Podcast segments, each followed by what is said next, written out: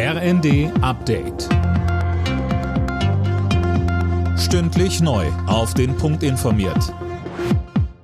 Ich bin Dirk Justes. Guten Tag. Seit heute ist Schluss. Auch im Fernverkehr der Bahn gilt nun keine Maskenpflicht mehr. Fabian Hoffmann.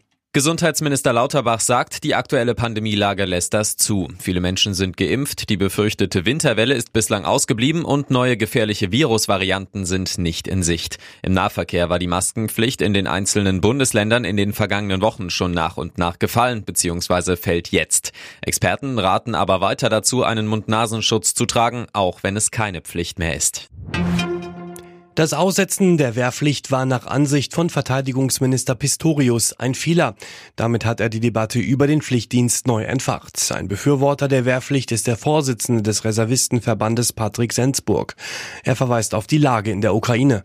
Braucht zur Landesverteidigung eine erhebliche Zahl an Soldatinnen und Soldaten, die dann schon eine Grundfertigkeit an der Waffe haben, die wir mit einer reinen Berufsarmee nicht leisten können und auch, glaube ich, nicht leisten wollen. Also ich möchte keine Bundesrepublik mit 5, 6, 700.000 Soldatinnen und Soldaten der aktive Truppe. Ich glaube, die Aufwuchsfähigkeit aus der Bevölkerung heraus ist deutlich besser für ein Land.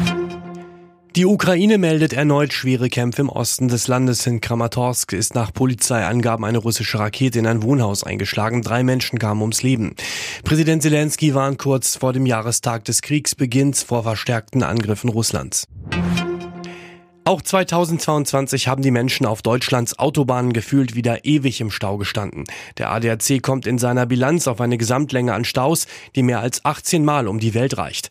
Auf der A8 zwischen Stuttgart und Karlsruhe hakte es besonders oft. Hauptstautag war der Donnerstag. Alle Nachrichten auf rnd.de